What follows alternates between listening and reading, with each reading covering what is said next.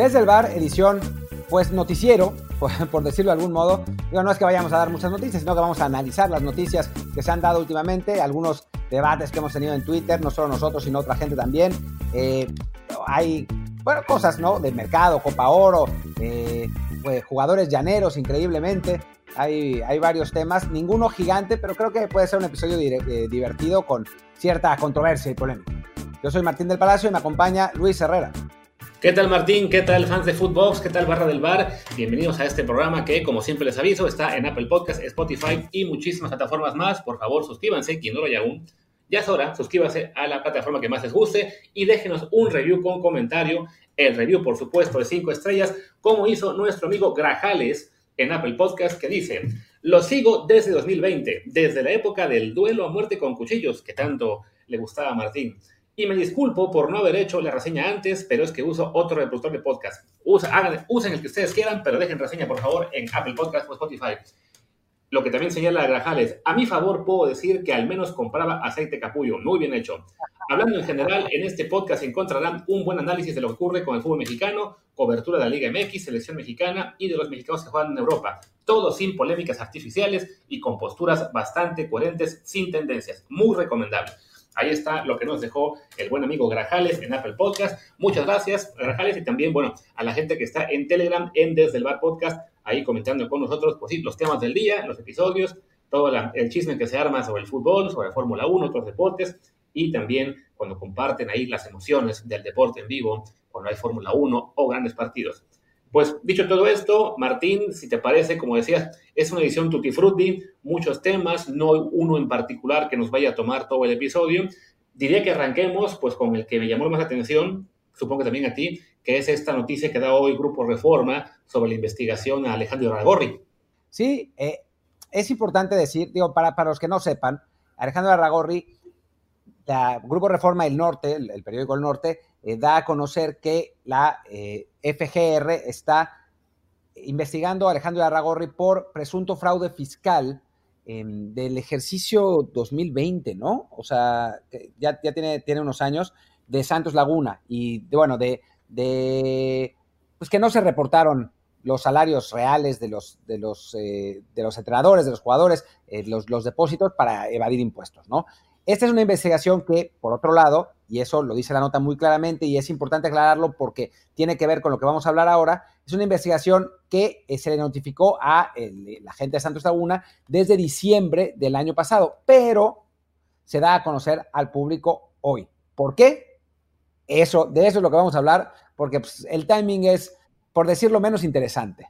Sí, es eso, ¿no? apenas hace unos días, cuando se dio todo este golpe en la mesa de, la bomba Rodríguez, al, despedir a Diego Coca, poner a Jaime Lozano y que platicamos, bueno, de, la guerra que se venía en la selección mexicana, eh, comentamos que, bueno, que había básicamente un grupo de poder, que era el de Irarragorri, Grupo Salinas y, Grupo Caliente, que perdía mucho con esta decisión, que los vimos de inmediato salir a, quejarse en particular por, a través de Azteca, con Salinas Pliego y los comentaristas de esa televisora, eh, criticando muy fuertemente la salida de Diego Coca. Y este, al poco, y bueno, y también comentamos el, el tema de Fighterson, de cuando sacó ese, esas capturas de WhatsApp, bueno, las mencionó, en las cuales, según esto, él había podido comprobar de que, ah, es cierto, y Aragorri no lo, no lo impuso, ¿no? Lo habían votado otros, ¿no? Que comenzamos, era algo muy sospechoso. Pues bueno, las patadas no llegan solamente de un lado. Esto me suena a un, un aviso para el dueño de Orlegui de que él mejor se quede quietecito o también habrá consecuencias contra él, ¿no? Sí, o sea, ya se pagó el favor que se tenía que pagar, ya, digamos, es borrón y cuenta nueva y que no se esté quejando porque le puede, le puede tocar eh, fuerte y nosotros, o sea, no nosotros, Luis y yo, sino nosotros los que están mandándole el mensaje a Aragorri, eh, tenemos eh, armas más potentes, ¿no? O sea, me suena que, que va un poco por ahí por ahí la cosa, insistir, no es que nosotros las tengamos, es que las tiene, porque sonó medio raro. Eh, así que sí creo que es parte de la grilla, de la grilla federativa y sí la eh, demostración de que aunque no tengan tantos dueños a su lado, o sea, no tengan a, Salinas, a Hank, eh, quizá a Mauri Vergara, la, gente de Televisa, pues sí tiene, tiene otras armas más, más potentes del lado gubernamental, ¿no? Y sí, y también el caso de los medios, bueno, Grupo Reforma no, no se le conoce por ser una gran aliada de Televisa, es, es un grupo que viene de, se llamaba El Norte, es el, medio que tienen ahí en Monterrey, así que no sabemos si también hay por ahí involucradas este, fuentes precisamente del ámbito regio, no sé si de FEMSA o de CEMEX o algún amigo que tengan en común para, para dar esta noticia, que bueno, ahí este, según señala, la investigación no es de hoy, ¿no? Simplemente el que se haga público hoy, pues sí, es un timing evidentemente muy sospechoso y que sabiendo cómo se manejan las, así que los golpes abajo de la mesa en el fútbol y en la política y en general en los medios de México, pues sí, esto sí suena a, a eso, ¿no? A un aviso para que sepa que en, en este momento, ni modo, la tiene perdida, más vale que no esté haciendo ruido o metiendo piedras en el camino. Sí, quizás eh, esta es una prueba. Digo, todo, todo lo que estamos haciendo es especulación, ¿eh? nadie nos dijo nada, no, no, no es como otras veces que sí hablamos con fuentes eh, mucho más directas. Esto es, especulación, nos enteramos hace un par de horas, no es ni siquiera, estamos grabando a una hora impropia para el mercado mexicano, son creo que las 6 de la mañana o las 5 de la mañana en México en este momento, no, un poquito más tarde, a las 7 ya. Entonces, no, esa es especulación, es lo que nosotros pensamos. Eh, pero no, no me parecería descabellado en esta circunstancia que eh, pues los equipos del norte se hayan sumado al bando anti eh, Iragorri Azteca Hank, ¿no? O sea, podría ser una, una de estas demostraciones.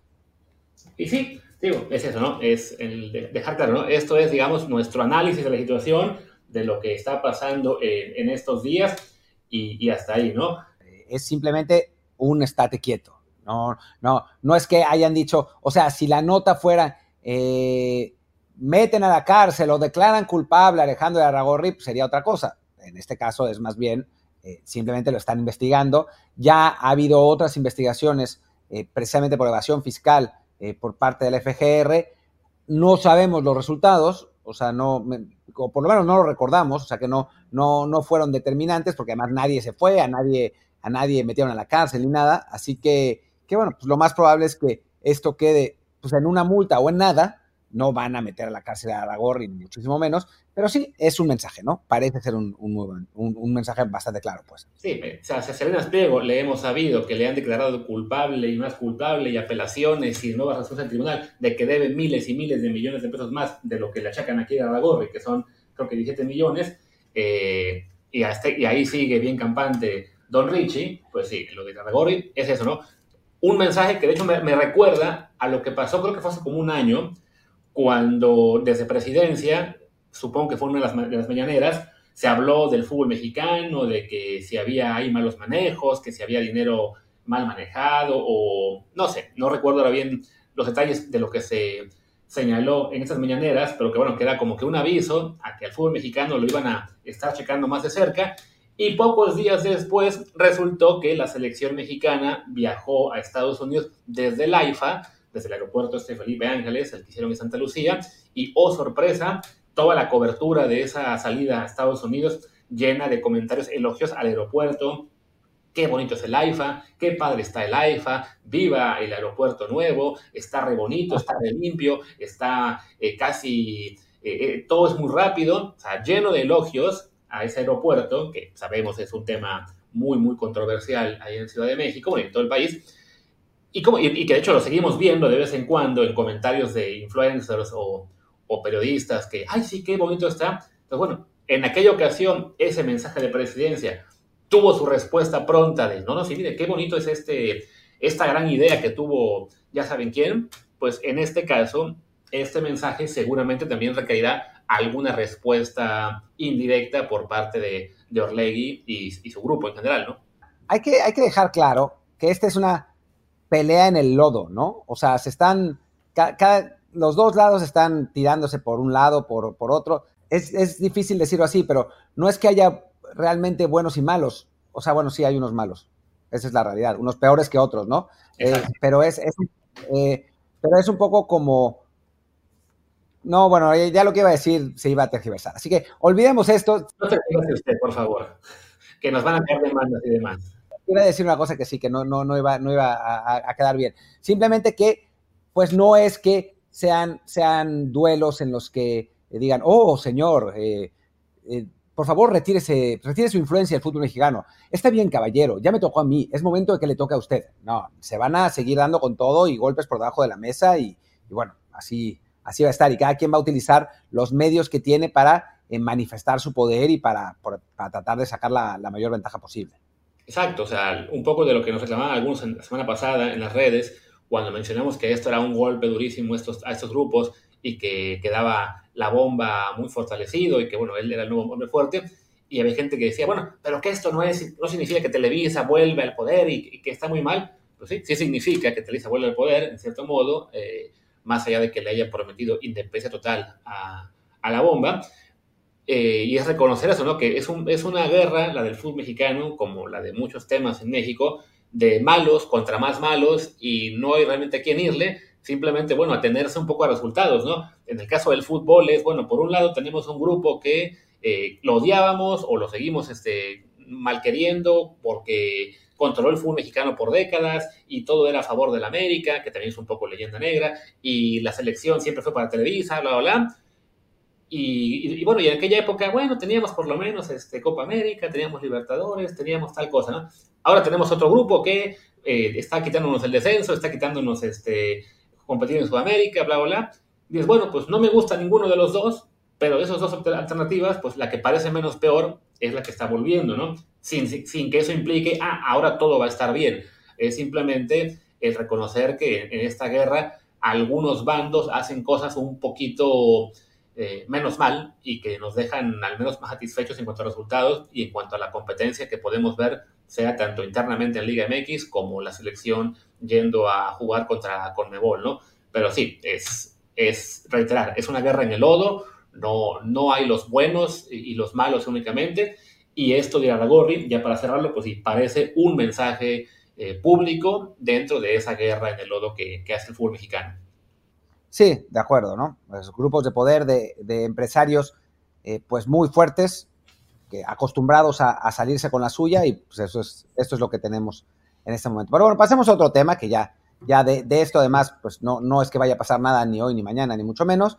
Eh, hablemos si quieres un poco de mercado, eh, Luis, con un mercado que tiene pinta de ser muy decepcionante para los jugadores mexicanos en Europa. O sea, realmente muy decepcionante. No se ve por el momento, más allá de rumores inventados por tuiteros turcos, más allá de eso, sí, no, no se ve cómo se vaya ningún jugador esta, esta temporada.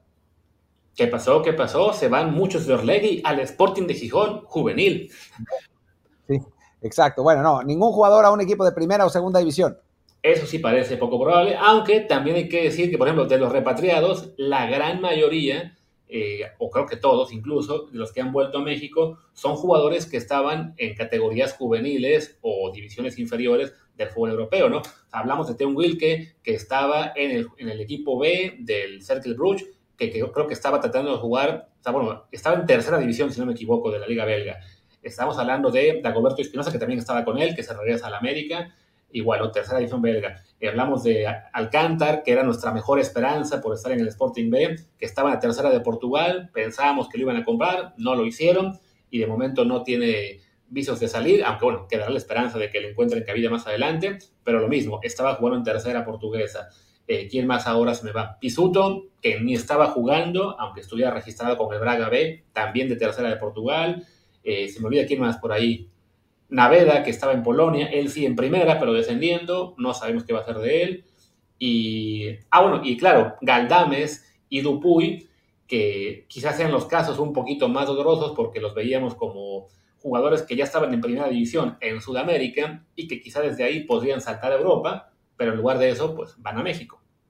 Sí, o sea, son, son juveniles, eh, claramente no son jugadores muy importantes, eh, ni, en, ni en sus equipos, ni en general para el fútbol mexicano por el momento.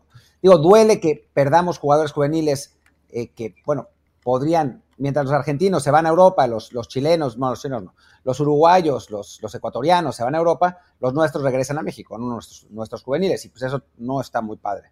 Pero, pero sí, aunque yo no descartaría el regreso de dos jugadores, por lo menos dos jugadores más importantes.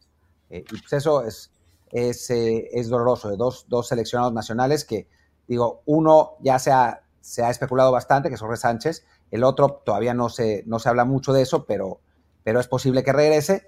Y pues la verdad es que sí, no pinta bien, ¿no? O sea, y, eso, los, los jugadores que, digo, que tenemos, los nuevos jugadores que salen, que surgen, pues no hay ninguno que se pueda ir, ¿no? O sea, ¿quién?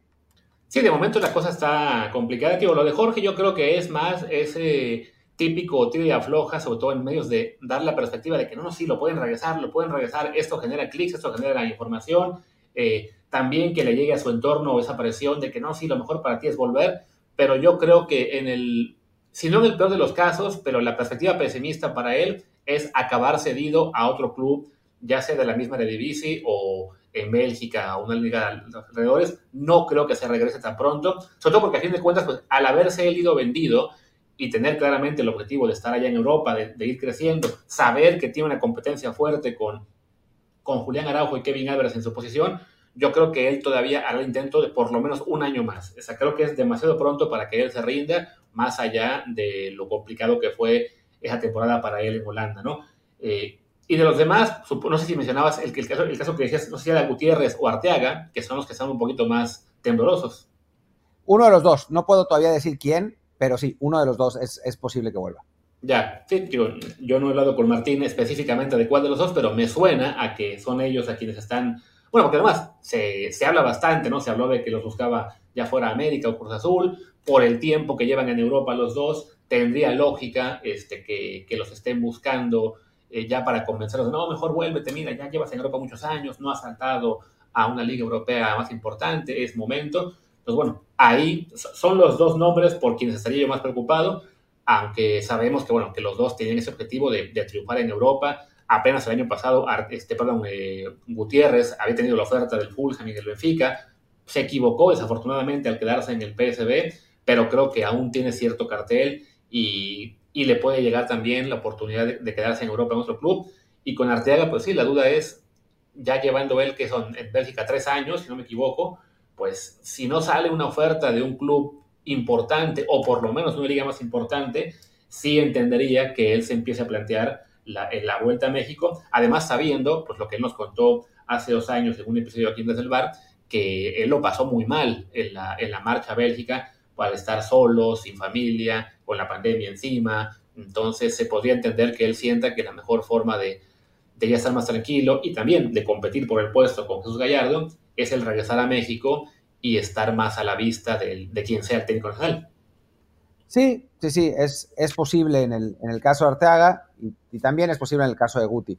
Y bueno, ojalá que ninguno de los dos regrese porque creo que los dos tienen todavía eh, bastantes cosas por dar en el, en el fútbol europeo em, y que alguien salga, ¿no? O sea, porque si, si pensamos quién podría ser, pues parece que lo de Omar Campos pues ya se enfrió al, fútbol de Turquía, o sea, ya no, no se ha sabido nada. Eh, la nota de, Eric Lira que interesaba a clubes europeos era del mismo turco, que pues, no, o sea, no, la, realidad es que este turco lo hace para conseguir clics, pero no tiene, no tiene ni contactos ni, nada.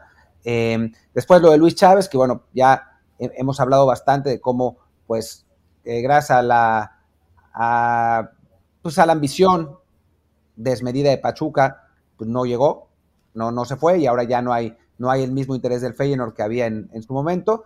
Eh, y pues no hay mucho más, ¿no? Eric Sánchez no se va a ir, porque pues, o sea, es muy complicado que un jugador que no llega al 1.70 se vaya al fútbol europeo, tienes que ser en Golo Canté para, para conseguir algo así. Y, y pues, ¿quién más? ¿No? O sea, obviamente Henry no se va a ir, todavía está, digo, recordemos que Antuna lo quiso el Panathinaikos hace no muchísimo tiempo, así que pues quizás lo quieran volver a, buscar, pero pues el Cruz Azul se estaba poniendo demasiado pesado con el, con el monto del traspaso. No sé, o sea, no, no tenemos muchos jugadores que pinten como, como para irse realmente. Y e, esa es la, la, preocupación, ¿no? O sea, no, no el hecho de que no se vaya en Europa y que no, o sea, no, sí, los clubes mexicanos piden un montón de dinero, pero la realidad es que a nivel calidad, pues tampoco hay muchísimo que presumir. No sé tú qué pienses.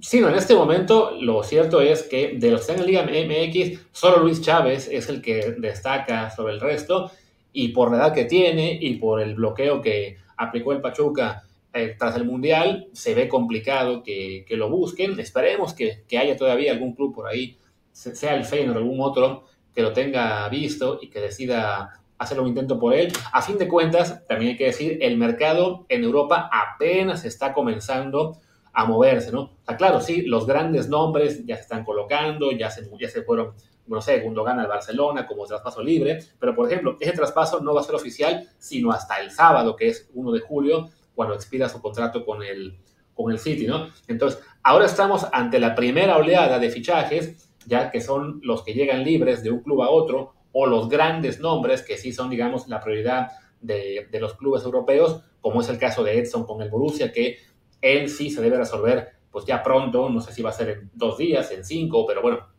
él será parte de esta primera gran oleada de mercado y ya después, conforme avanza todo, se van acomodando las piezas de algunos equipos, eh, ya van entrando al mercado secundario, ¿no? O sea, el mercado es oficialmente del 1 de julio hasta el 31 de agosto, entonces yo creo que sí habrá jugadores mexicanos que puedan generar ese interés ya en la segunda o tercera oleada de, de fichajes. El problema, claro, es que esa ese tramo del mercado ya maneja mucho menos dinero, las ofertas son bastante más discretas y habrá que ver si algún club mexicano está dispuesto pues a esta fórmula de, ok, te lo presto con opción a compra y arriesgarse a que, ah, no, pues sabes que siempre no lo quiero al final, ¿no?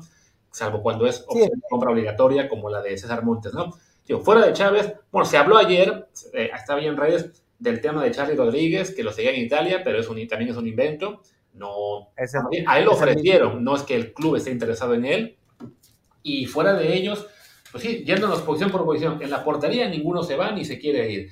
En la defensa, bueno, Julián Araujo técnicamente va a debutar en primera división ya en el próximo torneo, porque recordemos, aunque ya es parte del Barcelona, no ha jugado oficialmente, entonces va a ser él una adición a nuestros episodios de recuento de mexicanos en Europa.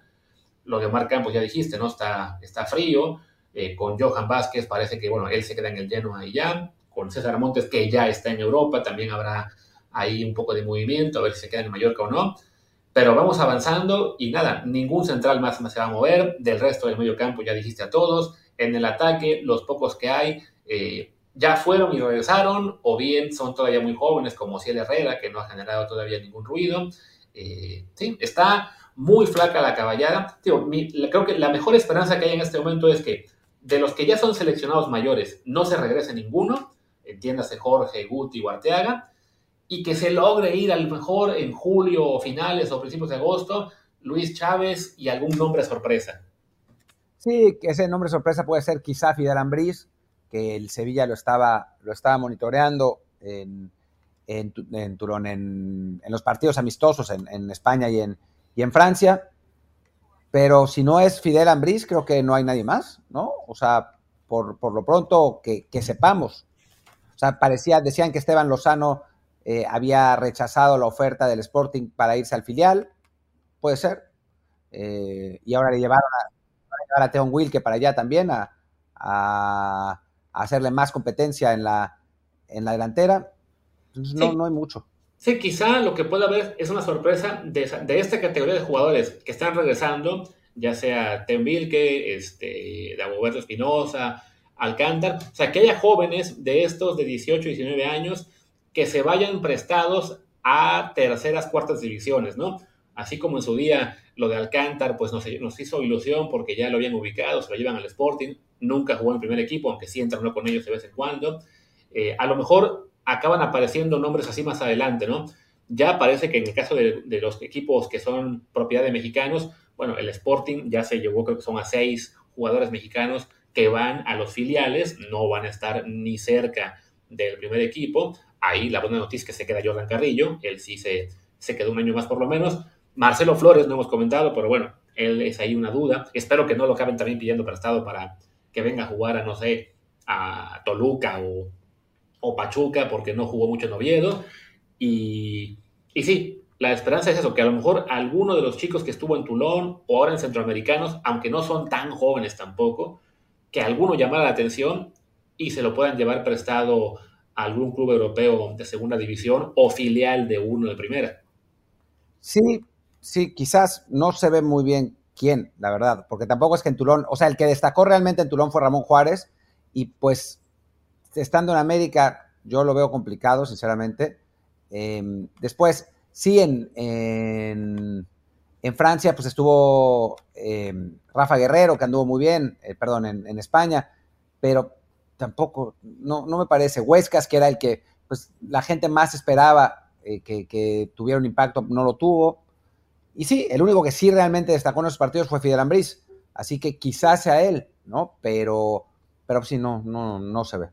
lamento que nuestra edición de mercado de este episodio sea pues decir que no hay nada, en lugar de decir, sí, bueno, no, lo que pasa es que tal jugador, no, pues, tampoco se trata de mentir aquí, ¿no? Así es, aquí metí una pausa de efecto y también para que entrara el comercial que meten los amigos de Footbox. Eh, y también eso se refleja un poco en lo que es el mercado mexicano, que nos va a dar pie al último tema del día, en el que estamos viendo que los movimientos en la Liga MX pues, son bastante poco llamativos, no, no hay hasta ahora grandes, eh, grandes ventas, grandes eh, salidas o, llegadas. Lo que está haciendo más ruido es, son estos préstamos de repente de jugadores de equipos este, más grandes a los, a los Juárez, Mazatlán y demás de, de la vida. Y como está el caso de que los que se van de Guadalajara a, Juárez precisamente, ¿no? Que eran que este Pérez Buquet y se me olvidó el nombre, Diego Campillo, ¿no? Sí, eh, dos jugadores que son es interesante que se vayan porque son considerados, pues, en buena medida las joyas de la corona de, bueno, no las joyas de la corona, pero un poco como los jugadores con más, eh, con más potencial de Chivas, ¿no? Eh, hablaban muy bien de Pérez Buquet desde hace mucho tiempo eh, y era además sujeto a una, una serie de rumores pues bastante particulares en los que decían que no jugaba porque no había firmado con Promofoot, con la agencia de Eduardo Hernández, que tiene a, varios jugadores de Guadalajara, eh, y que por eso pasaban y pasaban los entrenadores y no lo ponían. También lo cierto es que cada vez que eh, lo ponían a jugar, pues no marcaba mayor diferencia. Y yo el, análisis que hice de él, después de haberlo he visto bastante, es que era un jugador que, si bien tenía, tiene mucho talento en los pies, le cuesta todavía eh, a, la hora, a la hora de los partidos, le cuesta tácticamente y que por eso no, en mi opinión, no tenía el impacto que, podía tener. Y bueno, pues está también el tema del, tamaño, ¿no? De, la talla y, el, la envergadura física, que pues no, es, no es que sea el jugador más, más corpulento, ni muchísimo menos. Em, y, en el caso de Campillo, pues hablan muy bien de él como central. En, estuvo en los, en los amistosos de, de Francia y España. No jugó mal, aunque sí se notó mejor Guerrero, la verdad o sea, siendo absolutamente sinceros. Em, y, bueno, pues llama la atención que se vayan porque tampoco son jugadores tan jóvenes, se van año y medio a Ciudad Juárez eh, y uno pensaría que, bueno, pues si es un jugador de 17, 18 años, pues órale, ¿no?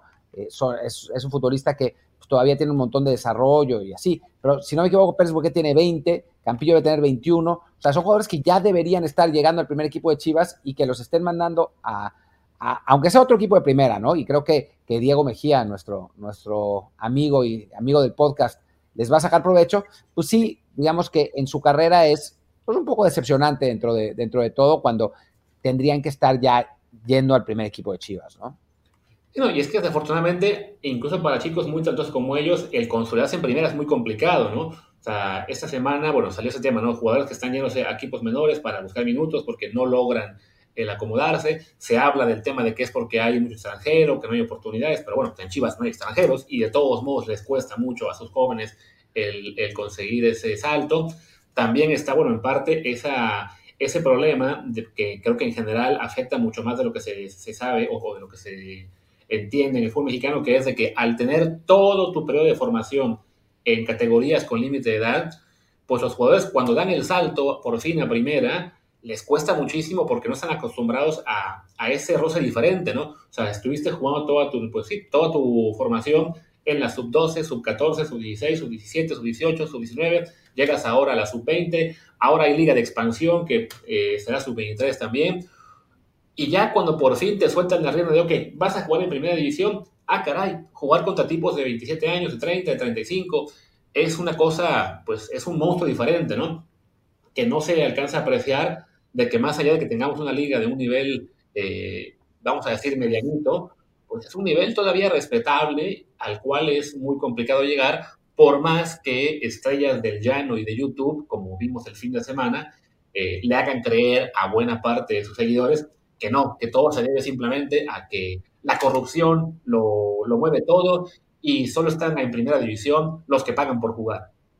Curiosamente, lo, más chistoso de todo este asunto, porque además fue un debate largo, ¿no? Durante el fin de semana, el, el tweet que originó todo era de una suerte de cuenta parodia. O sea, el, el tweet en sí no. O sea, ya después me puse a ver sus otros tweets y pues, no manches, era cualquier cosa, ¿no? Eh, entonces, es, sí, era una cuenta parodia. Lo que pasa es que antes las cuentas parodias era bastante evidente que eran parodias y ahora se visten de usuarios normales, ¿no? Entonces, pues ya uno no sabe qué chingados es, eh, va en serio y qué chingados va, va en broma. Lo que llama la atención, lo que, es, lo que fue realmente interesante aquí, fueron los comentarios a ese tweet, ¿no? Que pues casi todos diciendo, sí, tiene razón, la maldita corrupción, un jugador de tan buen nivel, cuando solo bastaba ver su pues los, los, los highlights del partido para darse cuenta que pues, este es un chavo que no, no tiene ni remotamente el nivel para jugar en primera división mexicana, ¿no? Y él mismo, digo, ya, ya que te llames rival Dios, pues ya te dice que ahí hay, hay, algo, ¿no? O sea, es, es un, un, personaje, ¿no? Y después, él mismo dice que estuvo, o sea, que le quisieron cobrar en Santos, o sea, estuvo en Santos, en Querétaro y en Tijuana y no se quedó en ninguno de los tres. No, creo que solo dijo que le querían cobrar en Santos, ya no me acuerdo. Pero ya si, te, si estuviste en los tres y no te quedaste, pues por algo debe ser, ¿no? O sea, no es que te hayan cortado de uno. Sí, y es eso, ¿no? De que la fácil es decir, ¿no? Pues, antes, antes, decíamos, yo no fui profesional porque me chingué la rodilla, fue mi caso, por cierto. Ahora es, no, es que me cobraban y, no quise, y, como no quise pagar, pues no, no llegué, ¿no? Y miren, yo soy el crack aquí en el barrio y soy buenísimo. Y pues sí, son niveles diferentes, ¿no? El propio Wherever Tomorrow, este influencer pues muy conocido, que alguna vez jugó incluso en el, en el de Guamuchil, creo era cuando estaban ahí, cuando estaban en la, en la tercera categoría de México, él reconoció, ¿no? Jugó, jugó, en, jugó en Indios, o sea, jugó en, en primera A, hasta, hasta, ahí llegó, creo que jugó. Hasta iba, hasta. Me refiero que a él llegó a ese nivel, pero no, o sea, no, no se quedó. Sea, se, su, digamos que su carrera como prospecto ahí quedó, se dedicó él más a lo que fue este, ya pues todas sus redes sociales y lo que le ha dado mucho más éxito. Y ya que se hizo famoso, fue que estuvo en Murciélagos, eh, que fue más bien parte de eso, de un pues de show para que el, equipo se hiciera más popular y tuviera más este, eh, pues sí, más, seguimiento. Pero él comentó, no, sí, pues él, él estuvo formándose en, en foras básicas, no me acuerdo de qué clubes, le tocó ir a una prueba a Guadalajara y él se dio cuenta ahí de que el nivel era otra cosa, ¿no? Y, es, y entre eso y lo que le pasó en Indios de primera A, pues se dio cuenta de que nomás no iba a llegar y se dedicó a algo más, ¿no? Y por lo menos él reconoce, yo no llegué porque había otros mucho mejores que yo, ¿no? Hay muchos otros que como se acostumbraron a que fueron el crack de la, de la escuelita, de la secundaria, del barrio, del llano, dicen, ven, yo soy mejor que los que están en primera. Y no, desafortunadamente sin, sin negar que claro que hay corrupción en, en, muchos casos en las fuerzas básicas de algunos equipos, en el fútbol en general, no solo en México, también en otras partes del mundo, por lo general ese crack de barrio que no llegó a primera división o que se quedó en el camino, pues cuando se quedó fue por circunstancias que tienen que ver más con él, ¿no? Que sí, no, yo era buenísimo, pero me daba flojera entrenar. Yo era buenísimo, entrenaba muy bien, ah, pero después me iba a comer unos tacos todos los días o me iba de fiesta todo el fin de semana y, son cosas que se van notando, ¿no? Conforme ya vas llevando un proceso de formación en el cual hay jugadores a lo mejor no tan buenos técnicamente, que no tienen a lo mejor esa, ese regate que, que te muestran estos cracks del barrio, estos rivalidades de la vida, pero que son disciplinados tanto en el tema de ética de trabajo, de, de, de cuidarse su cuerpo, de entrenar con intensidad, y además son disciplinados en la cancha, ¿no? Esto que hablabas de Pérez Buquero, de jugadores que tácticamente entienden su función, se mueven a donde tienen que moverse, que no es simplemente, hey, dénmela y yo hago todo, no, es, se colocan donde tienen que estar para que el compañero sepa que se la tienen que dar. Son detalles que pues van aprendiendo realmente muy pocos jugadores conforme van avanzando, ¿no? La mayoría se queda simplemente, ah, no, pues yo regateaba, era buenísimo y no me usaban, ¿no? Ok, pero ¿qué, qué hacías con el balón, no? Tú comentaste en Twitter el domingo, creo fue, el caso de tu equipo del Llano, de la, de la Jusco, no la, Liga de la Jusco, en el cual el día que llega Carlos López de Silanes, que era un jugador recién retirado, no famoso, que había estado sus últimos años en Primera División A, pero que en cuanto llegó marcó una diferencia enorme. Sí, brutal, brutal, es que era brutal. No, no, digo, lo, lo digo en Twitter y no se pueden imaginar el tamaño de la diferencia. O sea, era otro, otro nivel, otra clase. Y, como yo lo decía, ¿no? O sea, no solamente por lo que te daba en la cancha, sino por lo que te daba fuera. O sea, no, en fin, lo que te daba en la cancha, pero de otra manera, ¿no? O sea, yo me acuerdo muy claramente que nosotros, o sea, algo como muy, una, un ejemplo muy evidente, ¿no?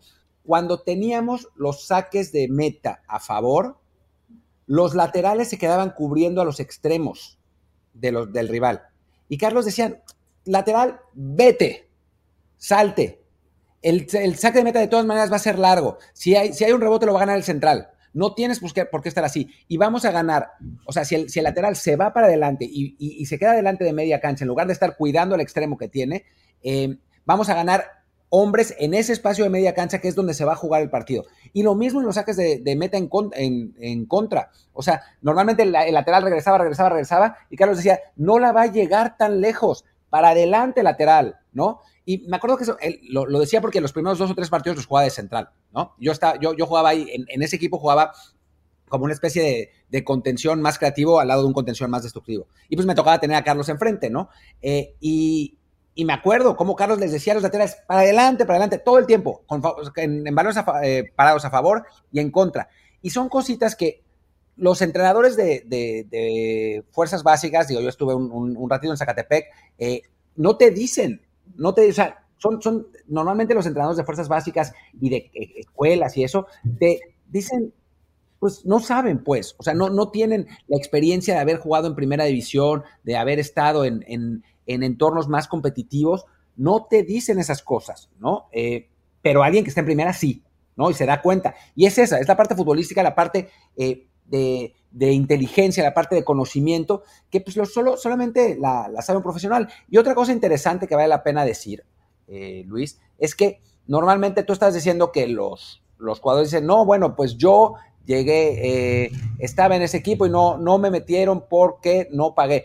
En general, no son ellos los que lo dicen, es un primo o un conocido o alguien de su pueblo, ¿no? Yo me acuerdo que en mi pueblo alguien fue, yo me acuerdo que mi primo fue a Santos y le dijeron que no. O sea, salvo dos o tres casos que sí lo han dicho directamente y que son dudosos, como el de Rival Dios, en general no son ellos los que lo dicen, son pues los vecinos, los amigos, los conocidos que están embelleciendo la anécdota o lo dicen para convivir para convivir, etcétera. Lo que no implica, ojo, y eso lo repetimos, que no haya, sí hay. O sea, esa es, la realidad. Hay y, se han sabido casos y, es evidente, porque bueno, pues la corrupción en México está metida en todos los niveles. Pero el hecho de pensar que a un jugador súper talentoso no va a llegar porque no paga es absurdo. Porque los clubes tienen mucho más que ganar porque esos jugadores súper talentosos lleguen a primera y los puedan vender y puedan sacar eh, dinero con ellos, a que no lleguen. ¿No? Son los malos, los que no, los que no tienen la calidad, pero quieren seguir estando en un entorno de fútbol a los que le piden lana. Y eso es, triste y no debería ser, pero es un fenómeno distinto al de el crack de barrio que dice que no llegó porque lo, obligaron a pagar. Sí, ¿no? O simplemente lo de que es que a mí me dijeron que me podían llevar a una prueba en tal equipo, pero tenía que pagar. Es de, bueno, a ver, ¿qué tan seguro estás de que esa persona que te está pidiendo dinero te iba a conseguir realmente la prueba que, que iba a darte ese salto al estrellato. También, ¿cuánto? O sea, el, crack de barrio cree que él es único, que es especial, que, le cortaron las, alas por no, o las piernas por no haber podido tener esa prueba que lo llevara a quedarse en las fuerzas básicas de un club grande. Es que crack de barrio, lamento decirte que como tú, hay otros 10.000 cracks de barrio en el resto de la República. O sea, y claro, uno de estos scouts que simplemente está eh, digamos, vendiendo oportunidades, pues sabe que si no es este, va a ser estos tres y, me da un poco lo mismo cuál de los tres se quede, ¿no? O sea, no, no son jugadores especiales, eso, ¿no? O sea, el, crack de barrio cree que porque es que yo regateaba muy bien, seguro iba a ser buenísimo en primera división. Y no, o sea, lo vemos incluso como con jugadores eh, jóvenes que van llegando a primera división y que vemos, ah, mira qué buenos son, cómo regatea, y se van perdiendo.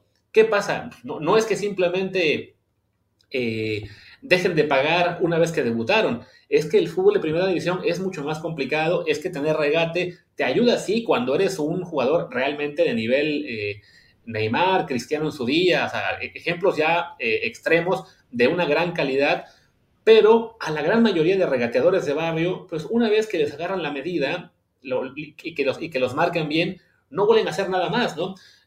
Algunos también se lesionan, otros simplemente, ¿no? Esa, esa falta de, de disciplina táctica los hace, pues sencillamente inútiles al club porque dice, bueno, sí, regatea muy bien, pero se la doy y se va por donde no debe ir y no puede dar un solo centro, pues tampoco me sirve, ¿no? O sea, hay muchísimas circunstancias por las cuales ese crack de barrio no llega a primera división.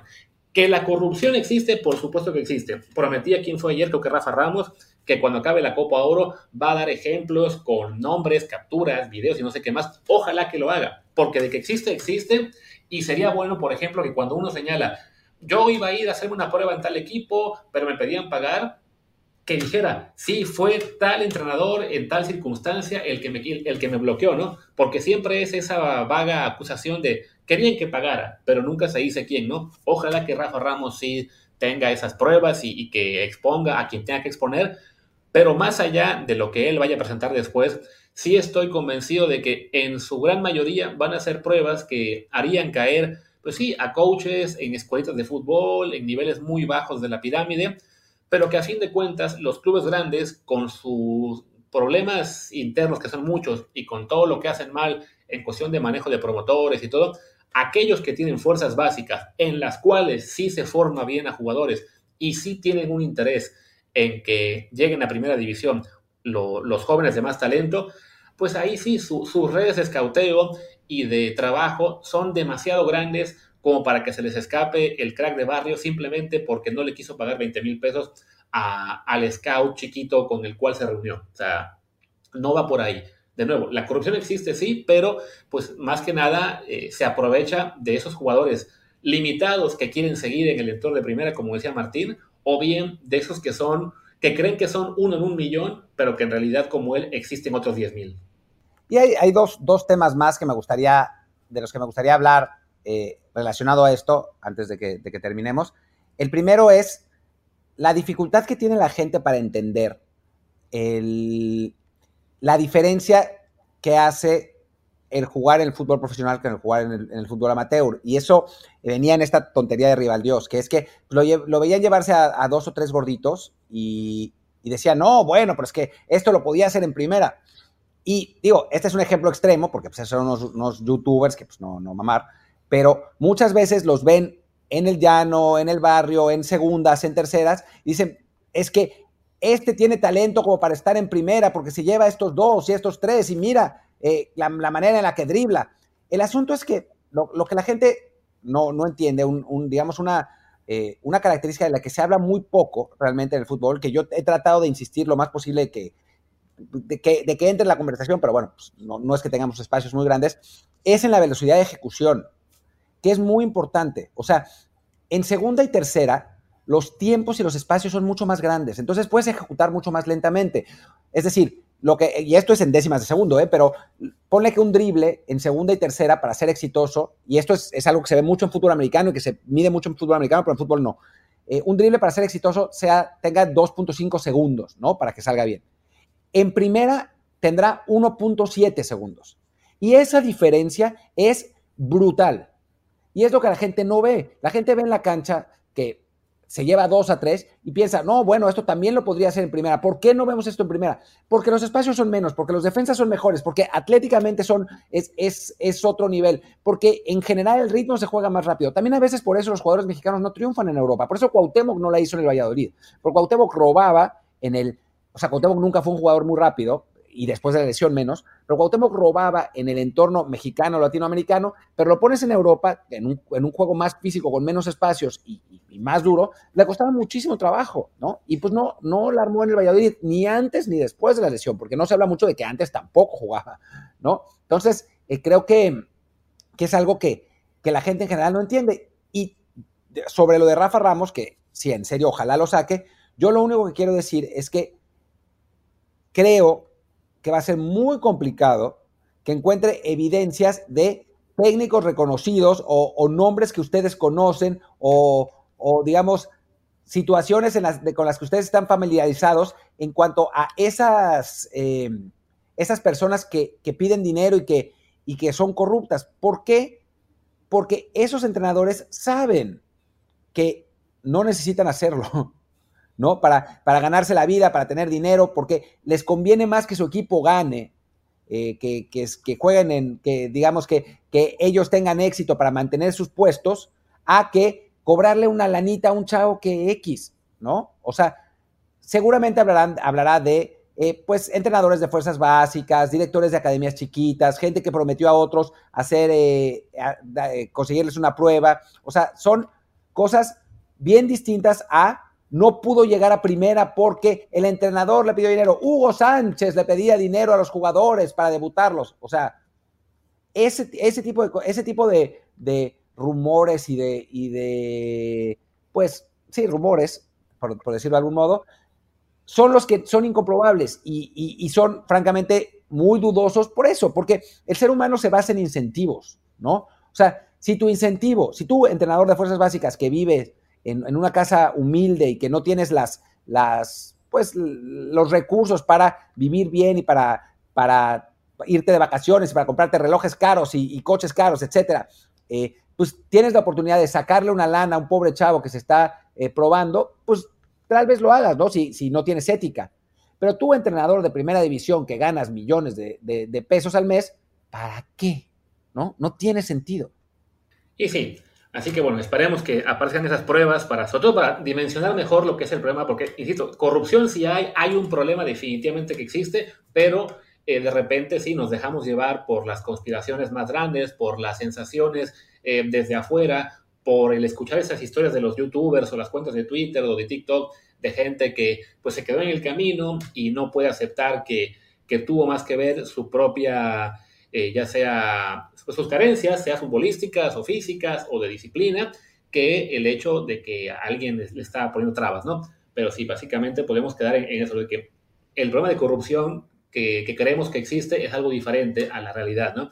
Ya habrá más tiempo para discutirlo porque además seguramente van a, ahora que se están haciendo más este, populares esto de las Kings League y los partidos de youtubers o de tiktokeros o gente que puede a través de las redes pues, ¿no? conseguirse a miles o diez miles de fans y ya después, ah, pues lo, lo, que él diga va a ser casi, casi religión para la gente que le sigue, ¿no? Porque no, es que él para qué estaría mintiendo, bueno, pues quizá para tener eso, ¿no? Más seguidores. Creo que ya con esto podemos ir cerrando este episodio cortito de, ah, chin, ya casi otra vez 50 minutos creo que otra vez nuestro amigo del review de ayer no va a querer escucharnos. No, no, no. Sí, pues es que nos, nos empezamos con el choro y no paramos. Pero bueno, en fin. Pues yo soy Martín del Palacio, mi Twitter es arroba martín de ELP. Yo creo que en realidad es Ramón Raya, o quizá lo sea yo, uno de los dos ya se contagió de ese hablar sin parar. Pero bueno, soy Luis Herrera en realidad. Mi Twitter, Instagram, Facebook y todo lo demás es Luis RHA. El de del podcast es Desde el Bar POD, también en todas las redes, excepto Telegram, que estamos como Desde el Bar Podcast. Muchas gracias y nos vemos, pues quizá mañana con la previa del México contra Qatar, si no me recuerdo. Pero el partido es el jueves, ¿no? Sí. Yo creo que más bien la previa será el jueves, ¿no? Y lo sacamos temprano en la mañana del jueves, porque el partido es en la noche de México. Eso sí, el, el jueves muy temprano tendremos el episodio listo. Mañana dependerá, pues, de de la playa, el verano, el, humor de, de, lo Pero bueno, si hay temas, aquí estaremos. Si no, ya esperamos a la previa. El, la, la grabamos mañana, pero la publicamos el jueves temprano. Venga. Chao. Chao.